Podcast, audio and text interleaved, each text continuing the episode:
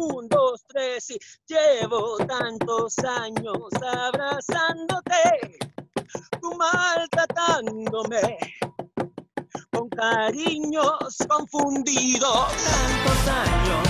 Tengo el gran gusto de encontrarme con el grupo puertorriqueño que después de 13 años lanzan su primer trabajo musical. Ellos son Circo, bienvenidos. Hola, ¿qué tal?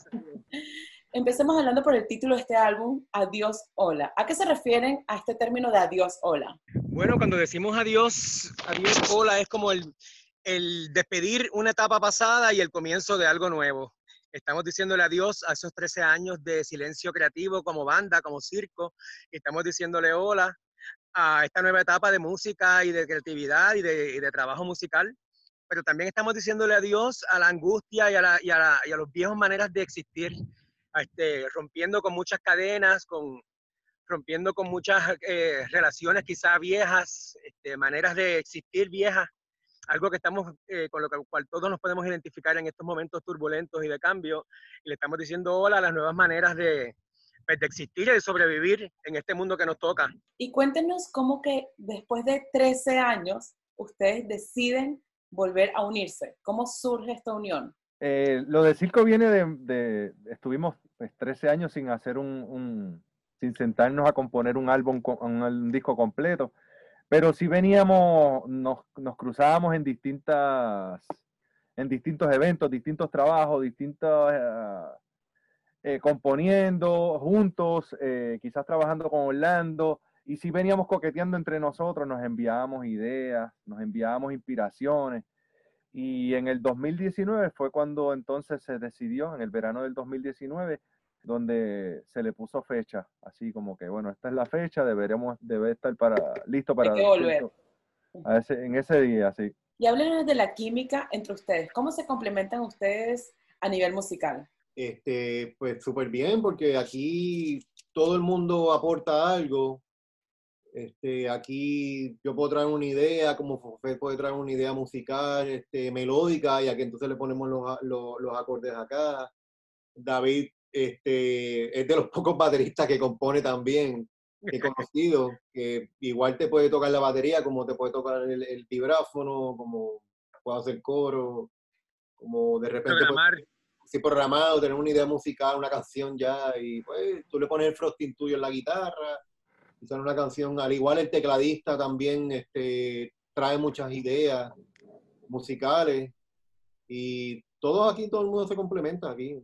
Y hablemos de este último sencillo, La Tormenta. ¿De qué manera la gente se puede identificar en estos tiempos difíciles con esta canción? Aguas violentas. La Tormenta es una canción íntima, es una canción que es una canción sublime, es una canción que invita a la introspección y a la conexión directa con los sentimientos y, los, y, la, y las emociones más sublimes. Para nosotros, eh, lanzar La Tormenta como primer sencillo fue como, como enviarle un abrazo a todo el público de nuestra parte, desde nuestra sensibilidad máxima, desde nuestra mayor vulnerabilidad. En esta canción, como vemos, no tiene mayores pretensiones eh, instrumentales, me acompañan unos sintetizadores y en la voz está en primer plano y adornada con algunos elementos electrónicos, con algunos eh, vocoders.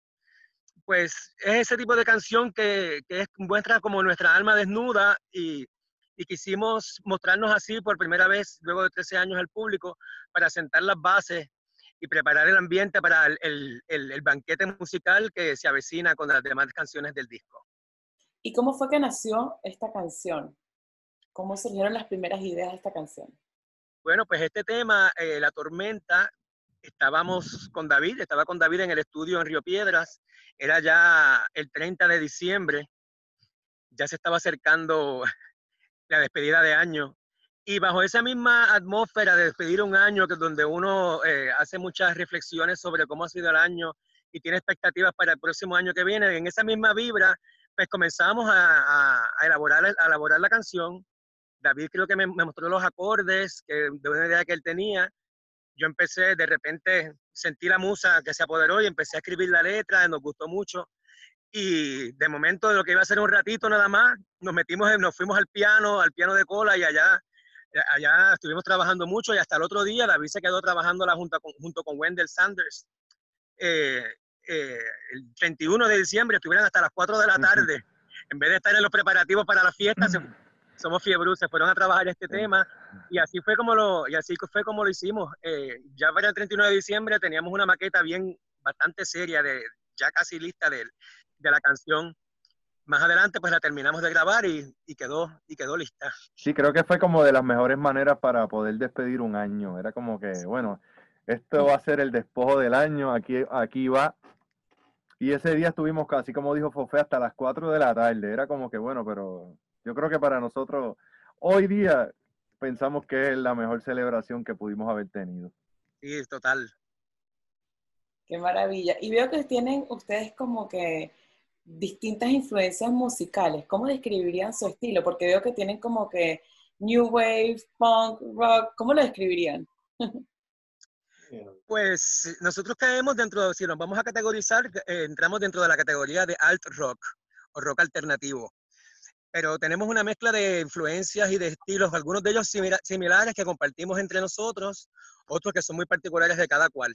En mi caso, en la manera mía de cantar, en la manera mía de crear eh, mis melodías y, y, mis, y, mis modos de interpretar las canciones, estoy muy influenciado por el retropop eh, de los 70, de los 80, artistas así como Camilo Sesto, como Sandro de América, Rafael, este, son artistas que yo admiro mucho y que he admirado desde mi niñez.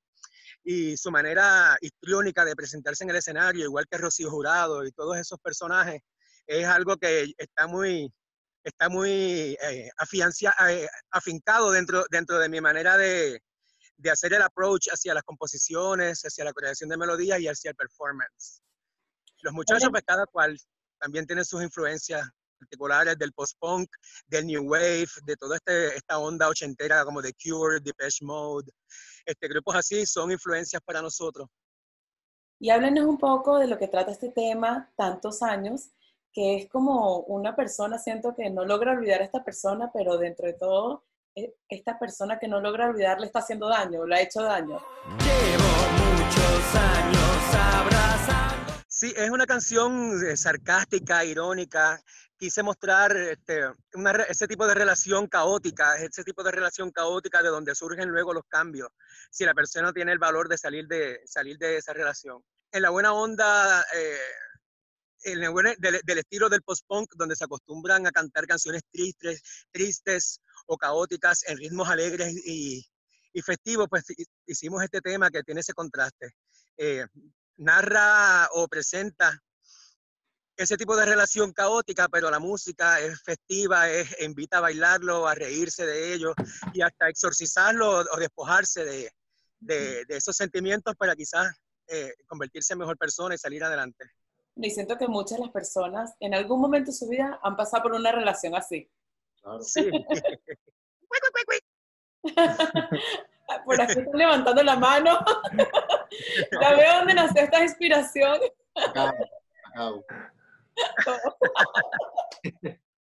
Acá, todos nos hemos identificado. Eh, cuando escribo las canciones, eh, uso mucho el sentido del humor y mucho el sentido del humor entre nosotros en la banda. Muchas de las canciones a veces eh, significan o representan experiencias que nosotros hemos tenido, ya sea yo personalmente o alguno de los, compañeros. y utilizamos mucho la creatividad y la música para exorcizar también nuestros propios demonios y nuestras propias este, experiencias. Es como una terapia, diríamos. Es como una terapia, esto es terapia de grupo. Está bueno. Y de esas canciones del pasado de ustedes, ¿cuáles fueron esas canciones que a ustedes les marcaron? Ese primer disco, este, como que cada vez que lo escucho, como que me, me trae mucho recuerdo. Porque como fue en el 2001, empezando, no sé, me trae unos recuerdos bien gratos. Ese es uno de ¿Qué canción te gusta de qué canción te marca de ahí? Mano, este, sufro. este, perfume.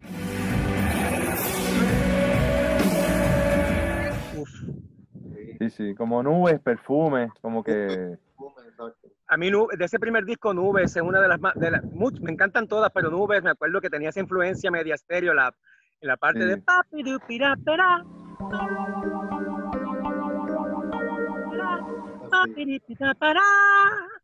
eh, era muy interesante. A mí, en mi trayectoria, la canción que, que más me marca, obviamente, es una que es la primera canción que escribí que, con, mi, con el grupo, con el Manjar de los Dioses, que fue el grupo que dio la antesala a Circo, y es la canción Manjar Místico.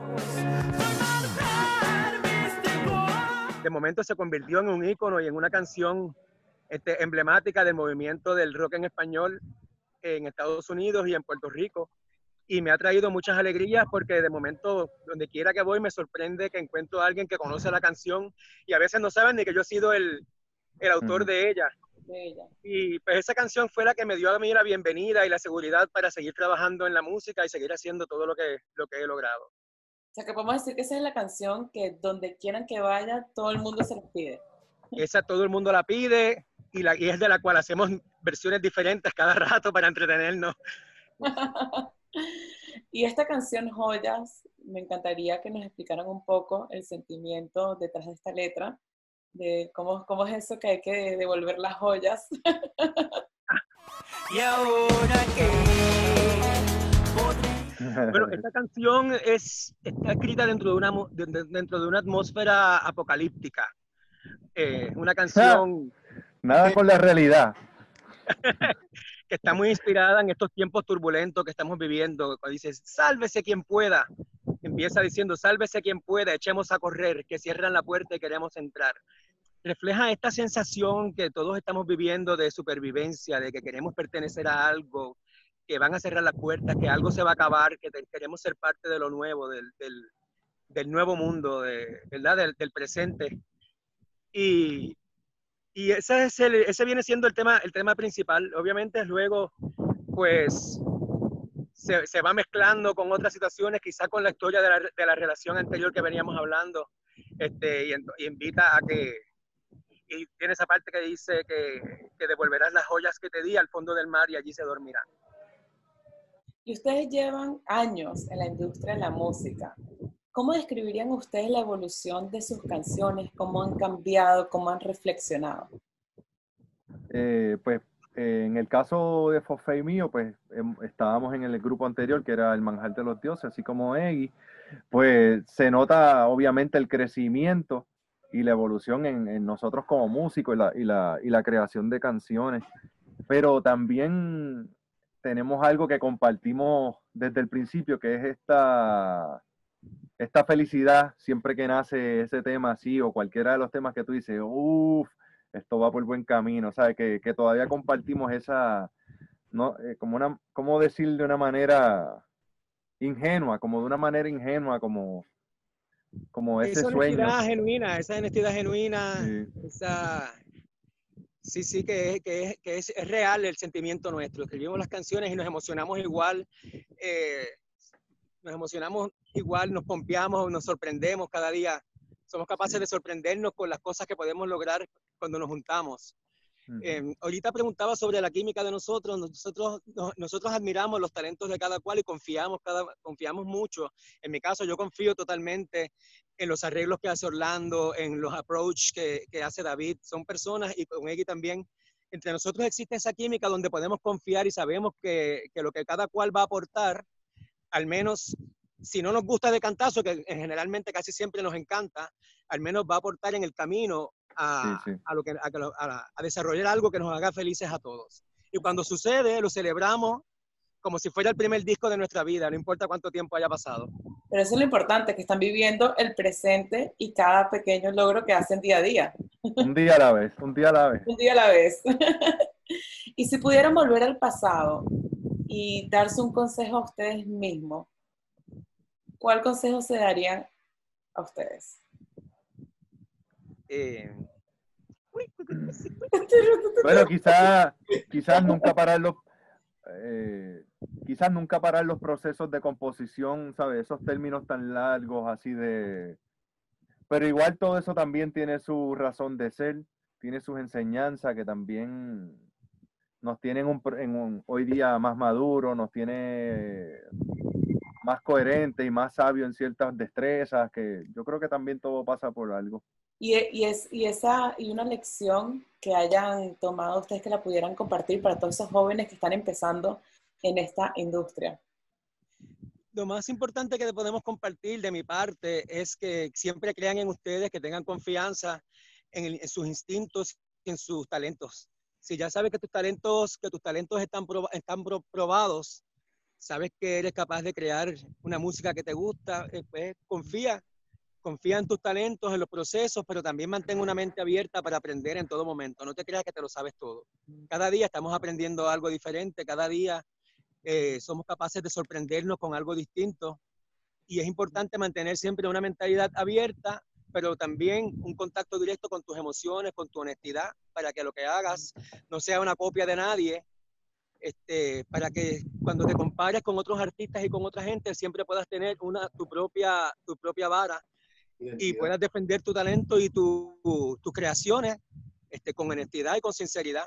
Yo creo que cuando uno lo disfruta realmente, cuando uno lo hace con el corazón, con honestidad y, y con, el, y con la dedicación y el amor que todos nosotros le metemos en el estudio y en, a la hora de escribir las letras, en los procesos de composición, cuando lo hacemos así con honestidad, eso se refleja y la gente lo entiende, lo siente así. Y cuando puede sentir la gente, pues la gente se conecta contigo.